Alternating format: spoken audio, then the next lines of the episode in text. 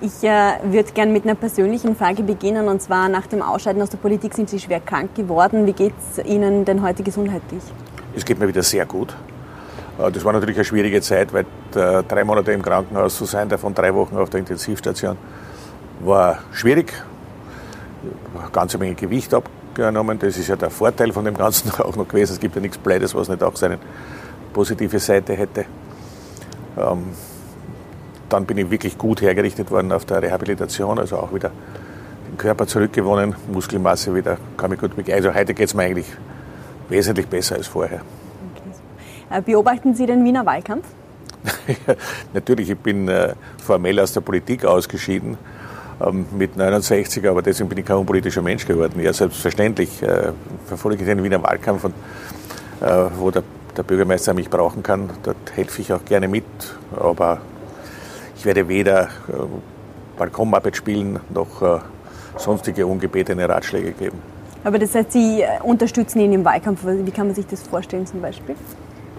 Naja, durch die direkte Unterstützung, das vielen sei Dank viele machen, mit Kurzstatements, aber natürlich auch durch Besuch von Veranstaltungen, zum Teil gemeinsam, zum Teil getrennt. Vorläufig habe ich nur den Eindruck, die Leute freuen sich, wenn ich zu solchen Veranstaltungen hinkomme. Schauen wir, wie lange es andauert. Ist ein bisschen Wehmut dabei, dass Sie da nicht mehr so stark an der ersten Stelle mitmischen? Jetzt? Nein, nein, nein. Also mein Bedürfnis nach Wahlkämpfen konnte ich ausleben. Äh, Sonderzahl, ich nicht nur die Landtagswahlkämpfe bzw. Gemeinderatswahlkämpfe, äh, sondern auch die Nationalratswahlkämpfe dazu zähle oder allfällig auch Bundespräsidentenwahlkämpfe. Also konnte das wirklich ausleben. Nein, ich habe nicht die geringste Sehnsucht. Fehlt Ihnen irgendwas an der Politik? Naja, das hat mit der Politik jetzt mäßig zu tun, sondern mehr mit Corona, äh, beziehungsweise halt meinen vorherigen äh, dreimonatigen Krankenhausaufenthalt. Mir gingen die Leute ein bisschen ab. Ne? Und das ist ja ein bisschen ein komischer Wahlkampf, muss ich ganz ehrlich sagen. Ne?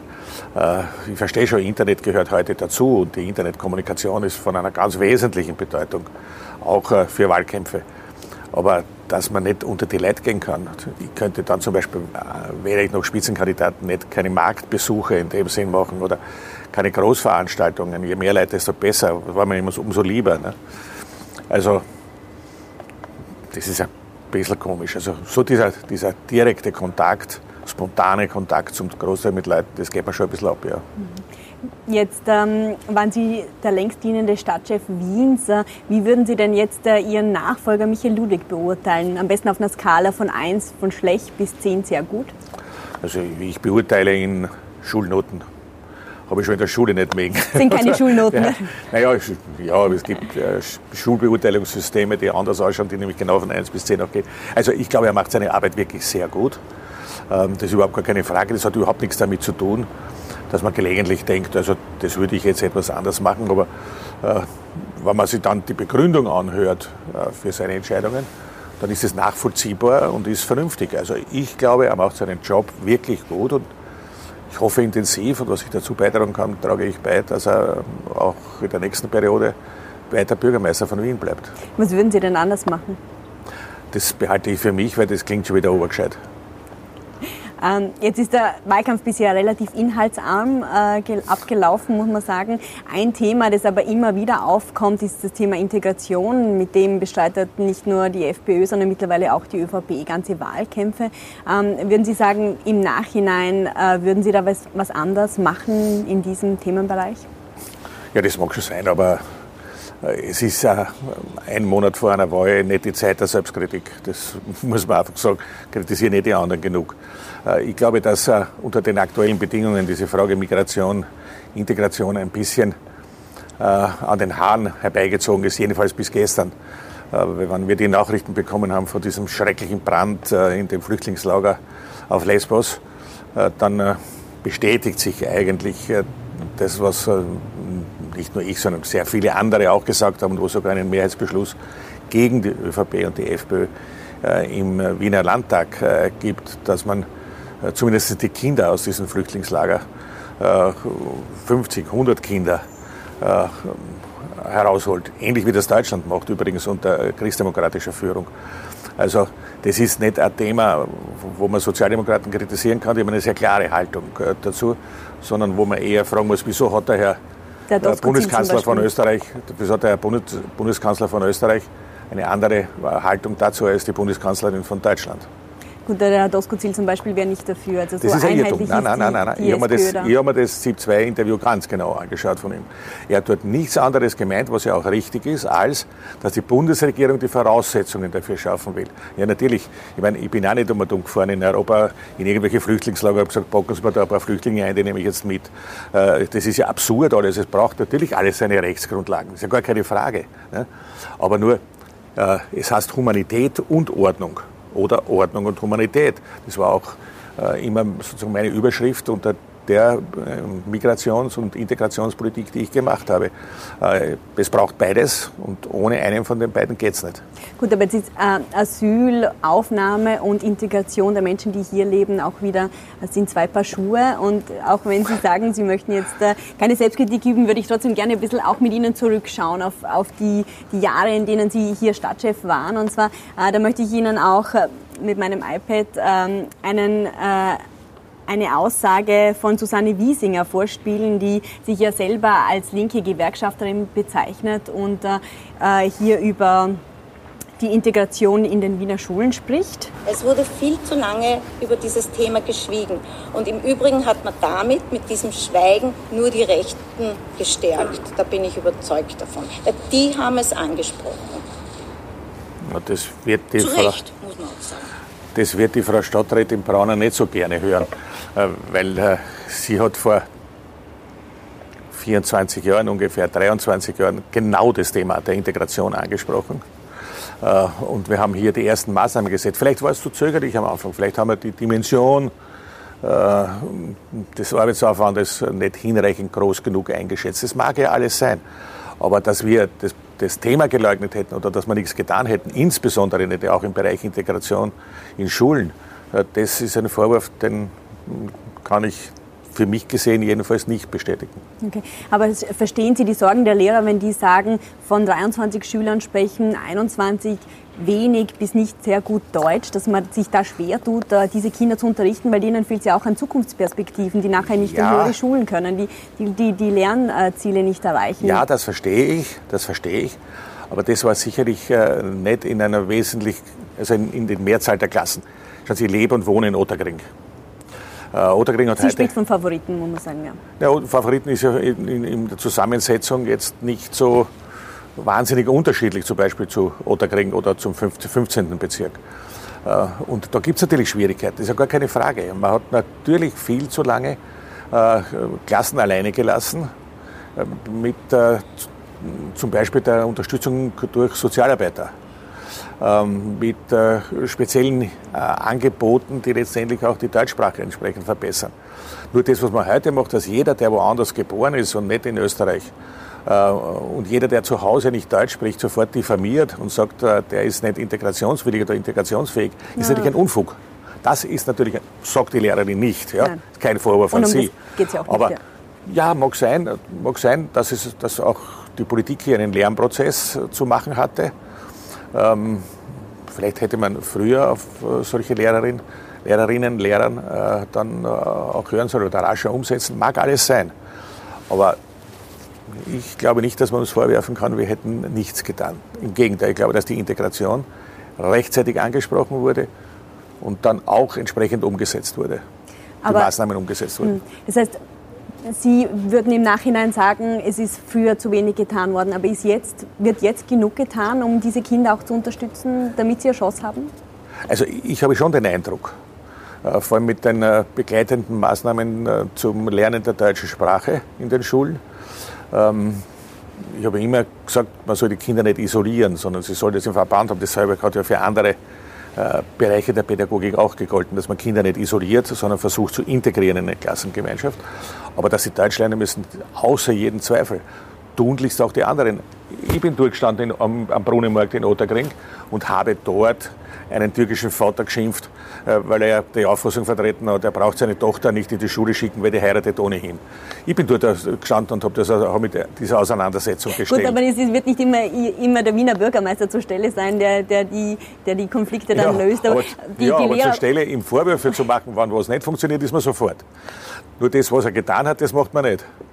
Also, äh, ich habe schon in Otterkring auch äh, am Brunnenmarkt Freiheitliche gesehen. Das war allerdings waren eher für mich lustige, für die Freiheitlichen beschämende Augenblicke. Aber äh, irgendeinen Beitrag, den sie selbst substanziell geleistet hätten zu mehr Integration, das habe ich nicht bemerkt.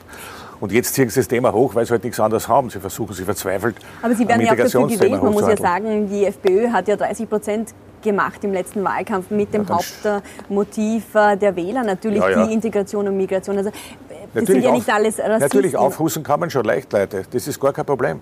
Aber, Aber schauen Sie sich das, schauen Sie das Wahlergebnis am Abend des 11. Oktober 2020 von den Freiheitlichen an.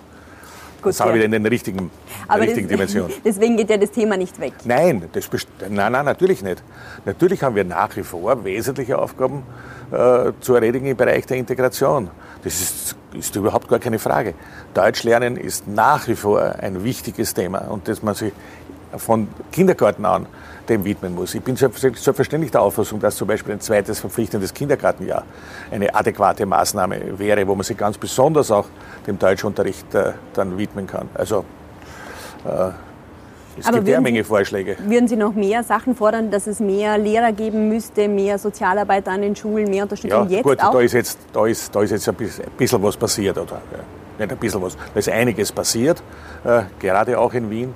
Ähm, auch ein stärkerer Fokus auf Schwerpunktschulen, aber ähm, du meine Güte, wer hat denn in vielfacher Hinsicht äh, diese Maßnahmen im Schulbereich verhindert? Es war doch nicht die Wiener SPÖ. In Wien?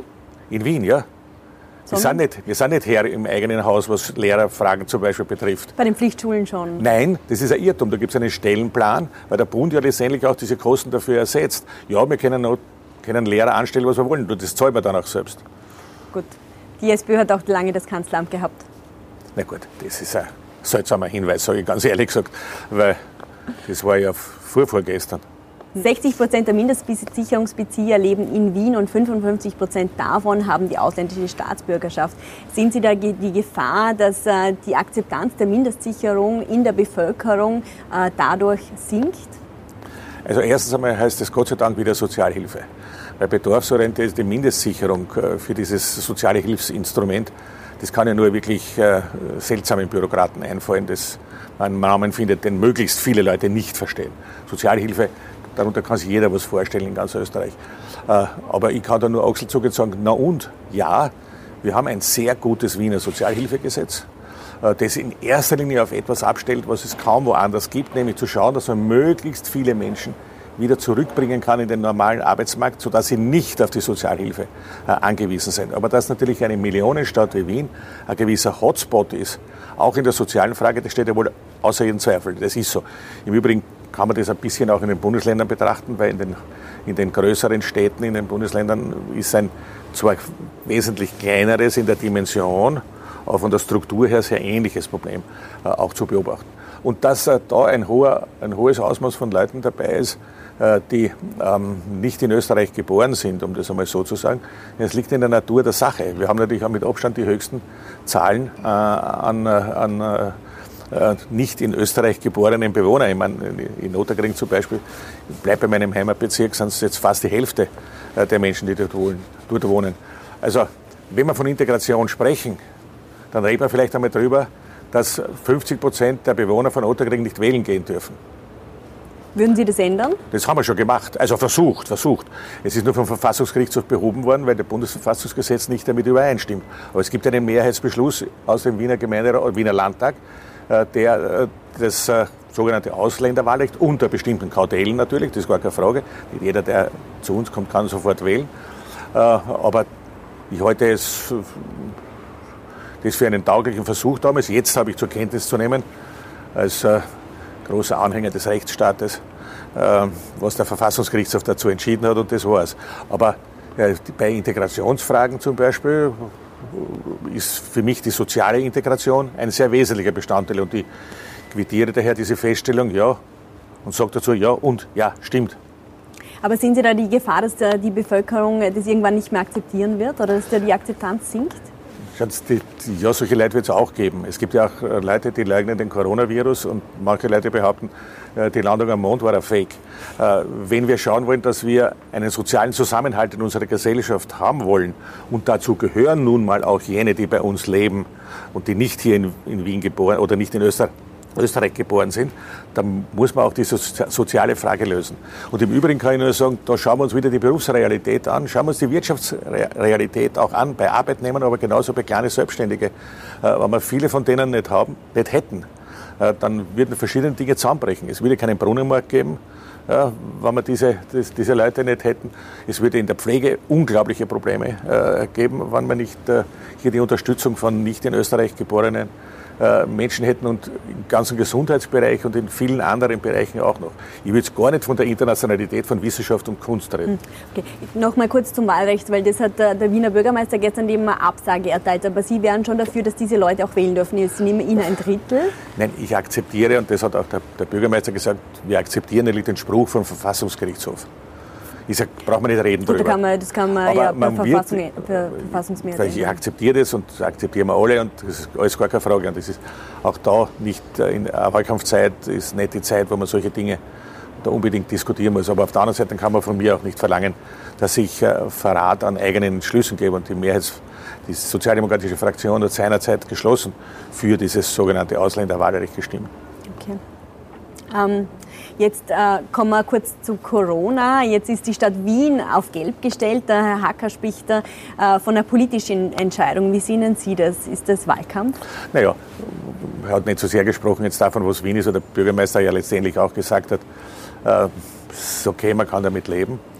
Äh, aber äh, ich sage, Linz zum Beispiel ist für niemanden nachvollziehbar.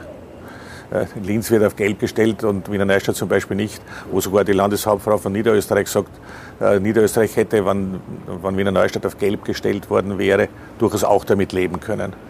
Ähm, wahrscheinlich wird es der Bürgermeister von Wiener Neustadt ein bisschen anders sehen, aber wie dem auch immer sei, ja, wie dem auch immer sei. Natürlich ist offensichtlich ein politischer Hintergrund. Das ist ähnlich wie bei der Nichteröffnung der Bundesgärten, die überall in Österreich stattgefunden haben, in der Corona-Zeit nur in Wien und in Innsbruck nicht. Warum wohl?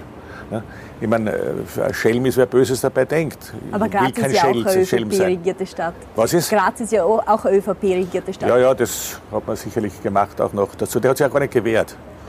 Der Herr Bürgermeister von Graz, an sich ein sehr wehrhafter Bürgermeister ist. Aber Sie sagen, das ist Wahlkampf. Ja, das ist auch Wahlkampf, ja. Das ist auch Wahlkampf. Nur, es ist so wichtig auch wieder nicht. Ich meine, ich bin an sich ein, grundsätzlich ein Anhänger dieser Ampel. Nur, eine Ampel, wenn man sich heute anschaut, im allgemeinen Gebrauch, da weiß man, dass man bei Grün gehen kann und bei Rot muss man stehen bleiben. Und das Gelbe ist eine Warnung sozusagen. Bei der Ampel da jetzt weiß kein Mensch, was er eigentlich tun soll. Jetzt wissen es vielleicht die Schüler, die jetzt angefangen haben, in Ostösterreich, betrifft eh nur Wien einmal primär, äh, dass man da außerhalb der Klasse Maske zu tragen hat. Aber was ist sonst? Was ist sonst? Ja? Und da denke ich, sagen wir sehr freundlich, ähm, da ist noch einiges an Kommunikationsbedarf da. Aber ist dann nicht auch ein Problem der Kommission, dass da einfach die ganzen Länder drinnen hocken und dieses äh, unterschiedlich äh, dann auch bewerten und selber nicht wollen, dass das eigene Bundesland auf Gelb, Orange oder Rot gesetzt wird? Das sehe ich nicht als ein Problem, dass es da Interessensvertretungen drinnen geben kann. Das ist ja ganz klar. Es sitzt die Wirtschaft drin, es sitzen Arbeitnehmervertreter drin, es sitzen auch die Bundesländervertreter drinnen. Also, wo da ein Problem sein soll, weiß ich nicht. Ich bin ja froh, dass die miteinander reden. Das war doch immer ein absolutes Asset in Österreich. Jetzt abseits äh, von der Corona-Ampel, wie, wie sehen Sie denn sonst das äh, türkis-grüne Krisenmanagement? Ich meine, da gibt es Unterstützung für NGOs und für Vereine, dann ähm, gibt es äh, das Motto, kostet es, was es wolle, es gibt breitflächige Kurzarbeit. Da müssen Sie ja eigentlich zufrieden sein damit. Also ich bin nicht ganz, ich bin nicht unzufrieden von den Maßnahmen her gesehen, was im Kampf gegen die Pandemie, also in dieser Gesundheitsfrage gemacht wurde überhaupt nicht gutieren kann ich die Angstmache, die über weite Strecken passiert ist. Äh, denn äh, das ist nicht mein, mein Menschenbild. Ich glaube, dass es sehr viel vernünftiger gewesen wäre, dass man hergegangen ist und äh, ähm, oder hergegangen wäre und mit vernünftigen, faktenbezogenen Argumenten an die Menschen herangetreten wäre, die, die, sind, ja, die sind ja nicht doof. Die, die, die, wissen schon, wenn man mit vernünftigen Argumenten kommt, was dann zu tun ist. Ne? Und kein Mensch will ja krank werden. Ich meine, was soll der Unsinn? Warum muss immer das, muss immer ähm, äh, den Leuten auch Angst machen. Also das war es nicht. Maßnahmen selber, muss ich sagen, das ist okay. Auch eine sehr temporäre Einschränkung von Grundrechten muss man in solchen Situationen in Kauf nehmen. Überhaupt nicht einverstanden bin ich bei den tatsächlichen Maßnahmen im Wirtschaftsbereich, wo irre Summen genannt werden. Irre, koste es, was es wolle. Ich meine, das von einem, von einem äh, ÖVP-Minister zu hören, heute ja für sensationell, weil ich habe da kürzlich noch ganz was anderes gehört. Das glatte Gegenteil äh, davon. Oder wenn ich mir ein bisschen zurückerinnere an, an Publikationen, äh, die ja zu neoliberalistischen Programmen eigentlich äh, ausgeordnet sind, wie Staat lass nach oder mehr Privat, weniger Staat oder ähnliche Dinge. Äh, dann ist ja da jetzt das, das komplette Gegenteil. Nur es findet nur zu einem sehr geringen Teil statt. Was Sie aufgezählt haben, wer da aller Geld bekommt, haben es die gekriegt oder ist es nur gesagt worden? Und das ist ein, ja, ja Entschuldigung, ich übernehme, ich übernehme jetzt, ja, jetzt eigentlich den Vorsitz in so, einer, in so einem NGO, in so, eine, mhm. in so einer Organisation der Zivilgesellschaft. Also ich habe noch, keine, noch kein Pamphlet gesehen, wo besondere Summen da hier eingelangt werden zur entsprechenden Hilfe. Und gerade im, Pflegebereich ist es ja für die Organisationen, die diese Pflege äh, im hohen Ausmaß ja auch durchführen, ist das wichtig. Ja, ähm, was äh, aber jetzt ausgezahlt worden ist, ist jedenfalls mal äh, der Arbeitslosenbonus ähm, ja. für ja, ich, bin eine, ich bin eine mit allen. Ich halte zum Beispiel die ganzen Regelungen zur Kurzarbeit halte ich für sehr gut. Das ist ganz klar, da hat man sich wieder, hat man, da hat man sich hingesetzt mit den Sozialpartnern und hat gemeinsam mit denen eine Lösung ausgearbeitet. Das ist eine gute Lösung. Ja. Das Ganze muss natürlich auch entsprechend umgesetzt werden und äh, wahrscheinlich auch viel einfacher und viel unbürokratischer umgesetzt werden. Das ist okay. Das ist wirklich, das ist wirklich okay. Da soll man auch auf, auf, auf politische Mätzchen dabei verzichten. Aber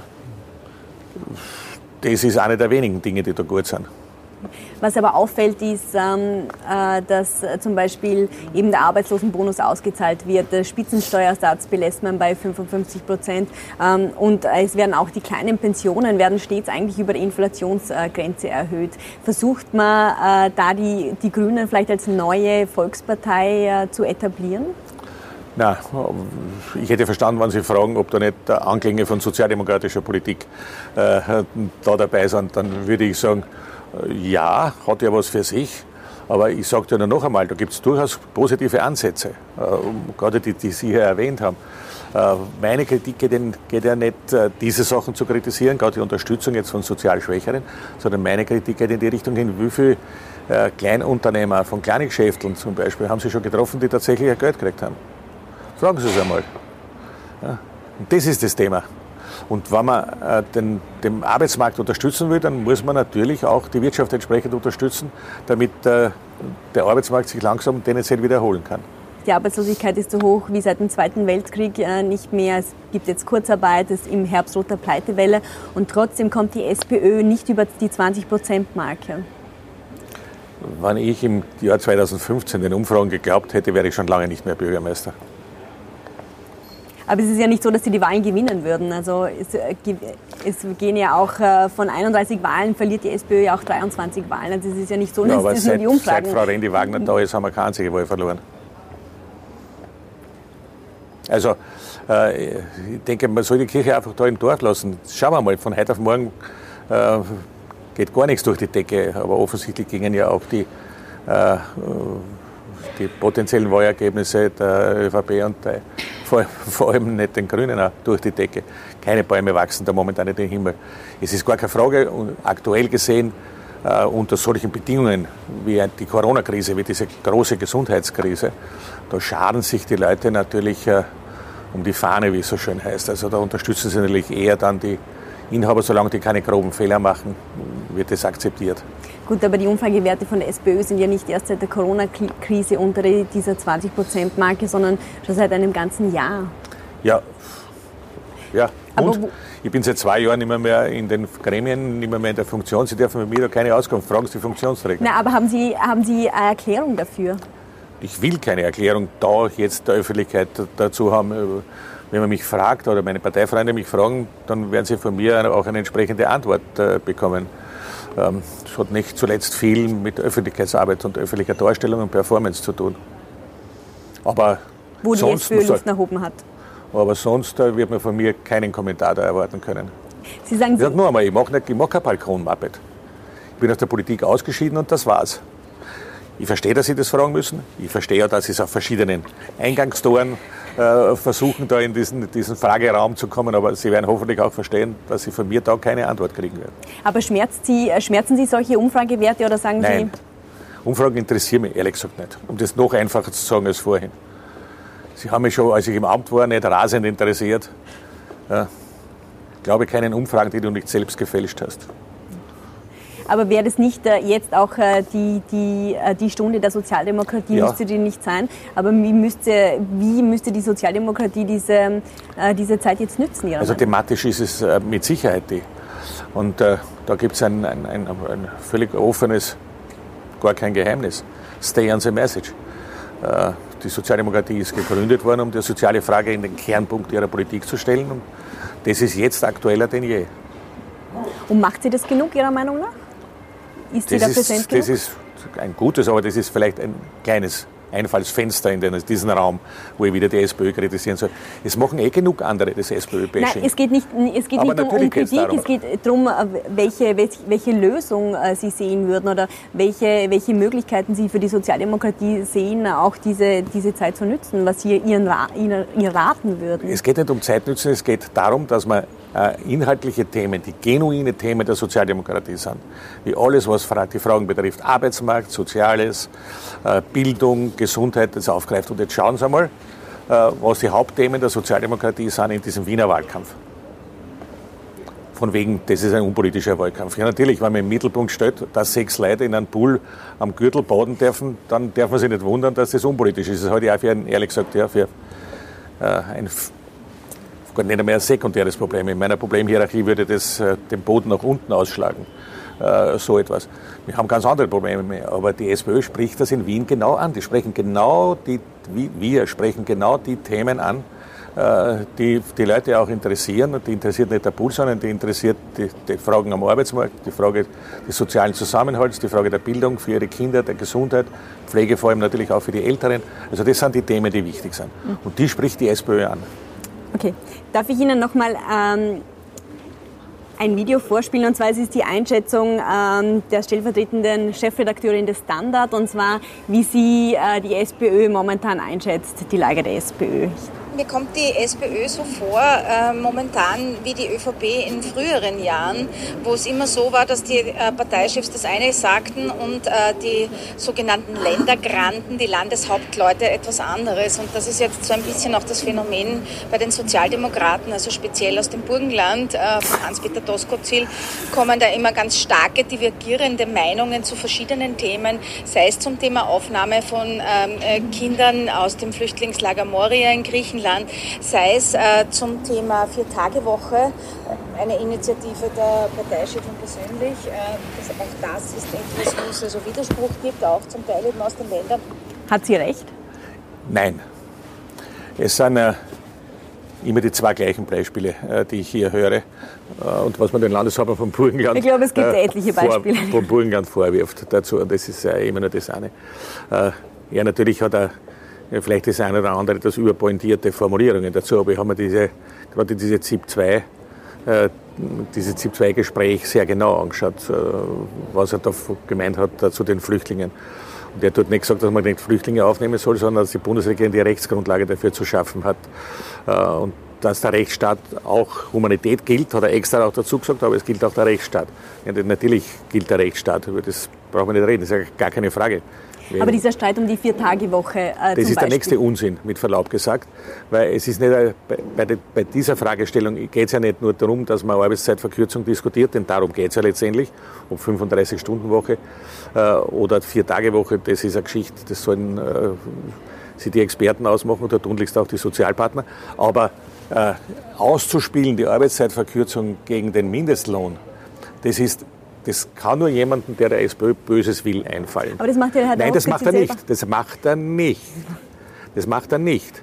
Er sagt, selbstverständlich brauchen wir beides, aber er hat eine Prioritätenreihung. Er würde vorziehen, dass man den Mindestlohn entsprechend erhöht und erst bei Erholung der Wirtschaft dann auch über die Arbeitszeitverkürzung diskutiert.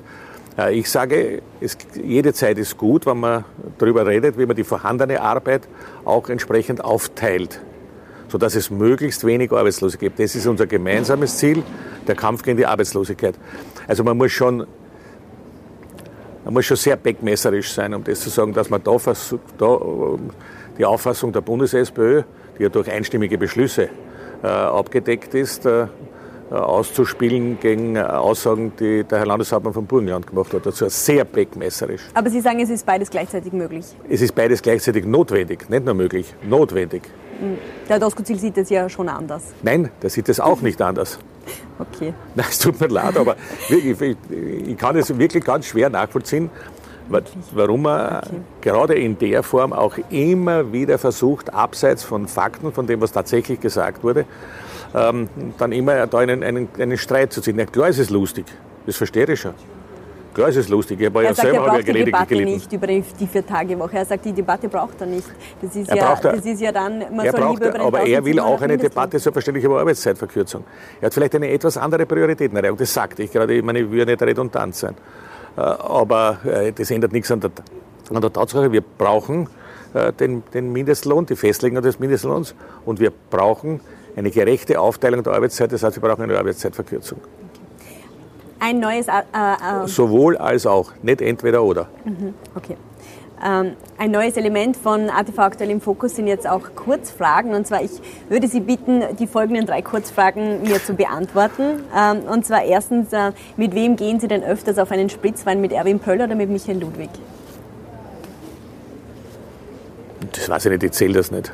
Das, das weiß ich nicht mit Erwin Bröll, mit dem ich, wie jeder weiß, eine jahrzehntelange Freundschaft verbindet, haben wir einige gemeinsame Projekte äh, jetzt gemacht. Ähm, wir treffen uns natürlich auch privat, aber das mache ich natürlich genauso wie mit dem Wiener Bürgermeister, das ist gar keine Frage. Wenn ich nicht sehr oft treffe, ist die Landeshauptfrau von Niederösterreich. Wieso nicht? Das hat sich nicht ergeben. Ähm, Nein, wir sind nicht best miteinander, das kann gar keine Rede sein. Okay. Äh, wer sollte Pamela Rendi-Wagner eines Tages nachfolgen? Sie selbst. Peter Hacker oder Hans Sie, Sie wird nicht Ewigkeiten in der Politik sein. Sie selbst, Sie selbst sollen nachfolgen. Ich fange da nicht jetzt eine Personaldiskussion an. Ich meine, für wie blöd hält man mich denn? Das ist ja schon schrecklich. Ich fange einen Monat vor der Wiener Wahl eine Bundespersonaldiskussion an. Also, Sie selbst ist Ihre Nachfolgerin. Meiner Partei raten würde ich Folgendes. Das sage ich meiner Partei, beziehungsweise ihren Vertretern, aber sicher nicht öffentlich. Okay. Dann möchte ich Ihnen noch ein letztes Video vorspielen. Unbedingt. Wenn ich 22 Stunden in der Woche arbeite, dann bin ich am Dienstag zum Mittag fertig. Na, war das nicht gescheit? Wie oft sind Sie denn auf diesen Spruch angesprochen worden? Unzählige Male. Und das war, sagen wir, die ersten 48 Stunden waren nicht ganz so bequem, sagen wir es einmal freundlicherweise so. Aber ab dem Zeitpunkt da war, kann ich mich erinnern, am Donnerstag hat begonnen das äh, Steiermark-Fest am Wiener Rathausplatz. Ab dem Zeitpunkt war das unglaublich, unglaublich positiver Response, unglaublich. Positiv? Ja. Dann jetzt nicht unbedingt von Lehrern, aber von allen anderen. Okay. Äh, das heißt, Sie bereuen den Spruch auch nicht? Nein, ich bereue ihn nicht und ich habe wiederholt erklärt, warum man diese Bemerkung da entschlüpft jetzt möglicherweise bei einer unpassenden Zeit, nämlich bei einer Pressekonferenz über 100 Jahre Sozialdemokratie. Aber ähm, weil das war im, im Off sozusagen, wo dann eine Frage gestellt worden ist bezüglich Lehrerarbeitszeit an mich. Ähm, wenn ein Lehrergewerkschafter, ein, ein christdemokratischer Lehrergewerkschafter öffentlich sagt, ähm, wenn die Arbeitszeit für die Lehrer weiter diskutiert wird, und zwar auf 22 Stunden, dann bedeutet das Krieg. Und das angesichts dessen, äh, dass wir Bilder überall eingespielt kriegen, was Krieg tatsächlich heute in der Welt bedeutet. Äh, nicht zuletzt, wie viele Kinder dabei auch sterben. Ich meine, für das habe ich eigentlich ziemlich gelassen und freundlich reagiert. Mhm, okay. Wie viel Wahrheit steckt in dem Spruch? Wie, wie, wie zehren ist denn der Politikerjob? Naja, falsch ist das nicht. Ich meine, das muss man auch dazu sagen. Äh, weil er im Regelfall habe hab ich schon gehabt, da immer so 14 gelegentlich auch 16 Stunden Arbeitstage. Und wenn man das zusammenzählt, Wochenenden dazu, das ist das, was die Politiker dann auch noch von anderen Berufen unterscheidet. Nicht von den Priestern, weil die haben auch ihre Hauptarbeitszeit am Sonntag.